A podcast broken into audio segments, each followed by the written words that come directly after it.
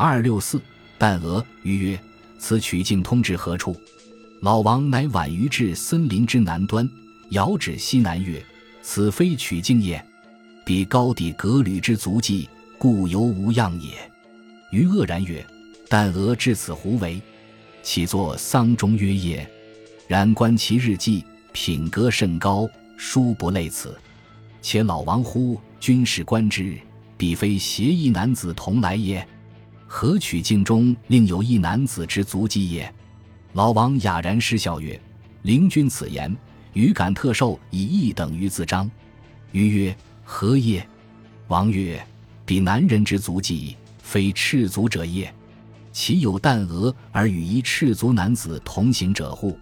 余曰：“既无男子，焉有足迹？”老王忽复于耳而大叫曰：“ 呸！汝是观之！”即举其泥垢之足向余，余乃大惭。老王又曰：“全案尽在此森林中，入可寻旦鹅之足迹以求之。余不复为尔言矣。”余曰：“然，然仍需与君偕行。盖恐所见或有不周，须君指示也。”老王曰：“余阅西洋小说，有所谓傀儡侦探者。若汝则职位还提侦探矣，岂径一步不可离我耶？”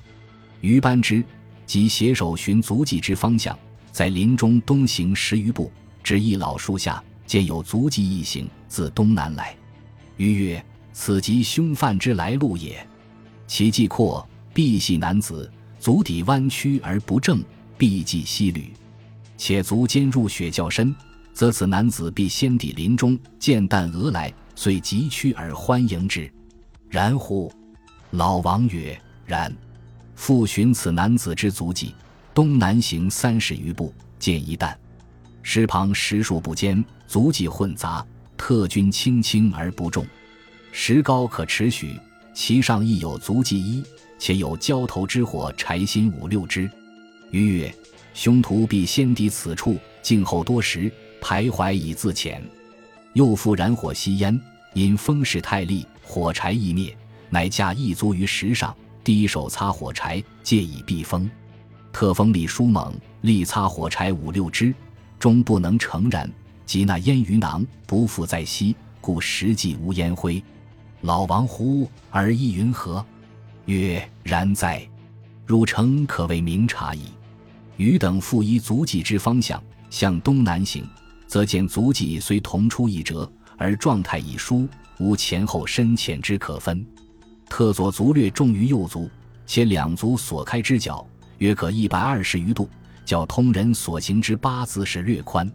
余曰：“老王乎？余以凶徒来时，未必蓄意杀人。”老王曰：“何以知之？”余曰：“凡蓄意杀人者，心中惶急，除疾行外，不无必甚杂乱，时轻时重，不可捉摸。今足迹之距离轻重，均整齐不于常轨，可见彼中心平稳，徐徐以行也。”老王曰。然更有他意否？余曰：有之。彼古迹必生一小窗，故足迹成钝脚形；且必生于右足，故右足之足迹较轻。老王曰：然。由是复相携，东南行五十余步，遂出森林。此一带足迹，乃隐隐游一小路，而通于高等小学校，与鱼入森林时所经之路略成平行线。亦。余之所叹，果不污矣。特旦鹅何以致死？上不了了，乃复携老王至老树下。此二老者，暗中之大佬也。既至，现有平行状之男女足迹两行，曲曲向东北行，相接甚近，不武之距离亦甚短，平均不满一尺。鱼曰：信矣。杀旦娥者，必其所欢也。此非二人携手偕行之名正乎？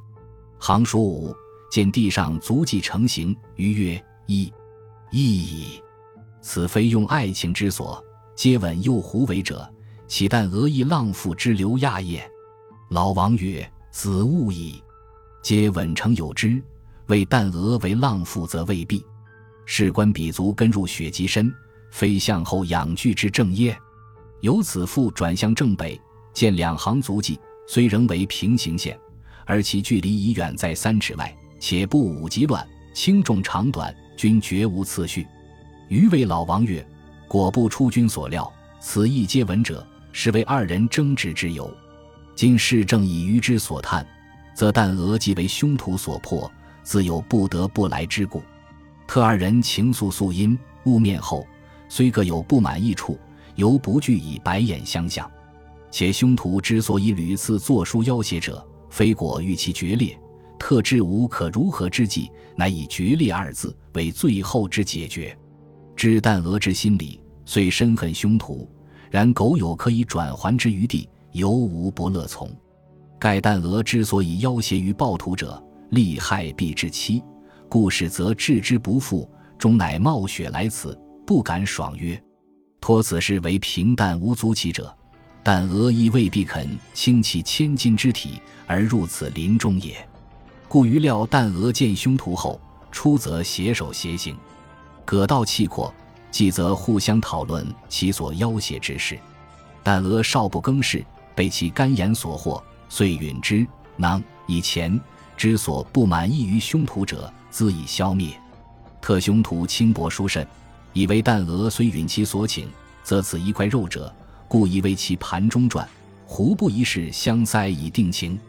而旦娥性高洁，殊不兼为此暖昧事，理拒之，而二人之信端开矣。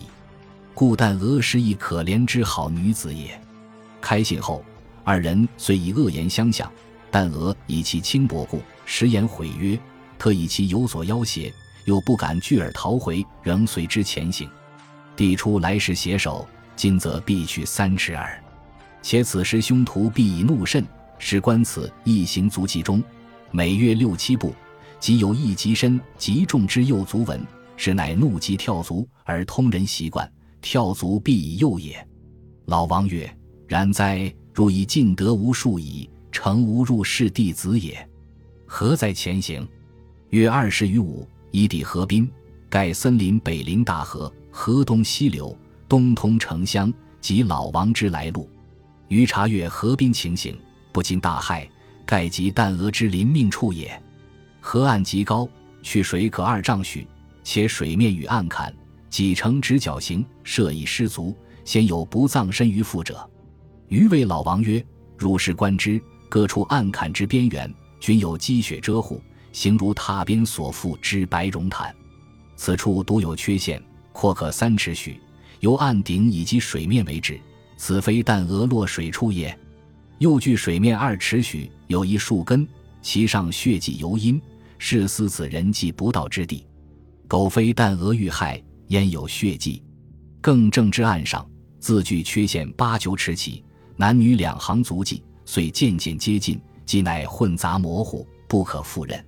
特细查之，男即横向外，即向河滨，而足尖入雪深；女即横向内，即北河滨。而足根入雪深，可知彼等自接吻地点以来，一路互相诟骂，致是乃君不可复耐，遂起而用武，但俄力不敌，屡屡向北退却，不易退至河边，失足倒坠水中而死。老王曰：“何以知其为倒坠？”余曰：“时有二理，人体上不重而下不轻，岸又甚高，但俄坠水时出于不意，无把持之力，故坠至半途。”必受地心吸力之感应而倒转，此其一。彼石上之雪，乃导坠石碎手之症。盖石方隆冬，衣服极厚，而但额下坠时，与此时接触之时间又之短，使他不受伤，则一刹那间虽有无量血，亦不易湿透重衣而染于石上。必也头部与石相撞，脑碎血流。此斑斑者，乃得刘为永远之表记，以供无柴侦探之资料。而欲头部与石状，犹非倒坠不能，此其二也。老王曰：“然。然则旦娥坠水后又复如何？”余曰：“昨日为十二月初，按之潮汐之理，属于小汛期中。据沈老言，旦娥以四时许出门，由家门以至森林，约计须一句中。入森林后，辩论与争斗之时间，虽不能妄断。”然至少一须一句中，则坠水之时间当在六点以后。此时潮水退落，可怜之旦娥本亦纤纤弱质，又遭破脑之奇祸，岂复能抗此东去之潮流？想必以由河而降，此河本通江，由江而海矣。且尔时天已昏黑，自其坠水处已达城乡三十里间，人烟寥落，纵结声呼救，亦无有应之者。然使易落潮为涨潮，则漂流至大桥两旁，犹有一线生路。吾如天欲渡沙旦鹅，非人力所能挽也。老王曰：“比兄犯沙旦鹅后，又复如何？”余曰：“此书难说，容在探之。”及子缺陷处起，探寻踪迹，见有足迹二行，有缺陷处起，分到沿岸东西行。其向东之一行，为往返之复叠式；向西之一行，则为往而不返之单行式。余曰：此往而不返之单行足迹，即系凶犯之归途；而此往返之复叠足迹，实有研究之价值。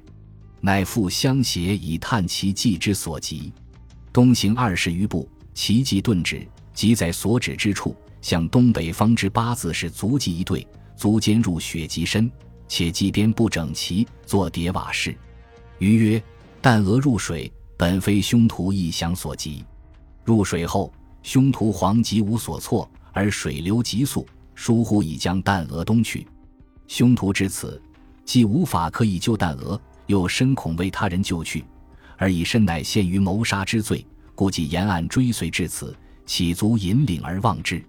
托见有人援手，即可高呼速救，以济自免于救。若无人援救，或既救而弹蛾已死，其罪亦可消灭于无形。故此时凶犯脑中踌躇之态，待非言语可以形容。其足迹之所以成叠瓦式者，盖弹蛾渐飘渐远，凶犯之足迹亦不觉渐渐向前移动。待至人影已杳，乃废然而返。此叠瓦是足迹之旁，所以又有一级深之右足印也。且人当杀人以后，脑筋必冒乱，史官比归途之足迹，颠绝跛凄，有泪风者，可见心头小路，正撞个不休也。今者森林中之探物已毕，无柴仅需寻其归途足迹之方向，不难得其匿迹之所。即彼以后之种种态度，种种计划。如何掩饰其奸计？如何寄恐吓之信于君？按图所记，亦不难一一了如指掌。总之，三数小时间，无柴必能得凶犯也。本集播放完毕，感谢您的收听，喜欢请订阅加关注，主页有更多精彩内容。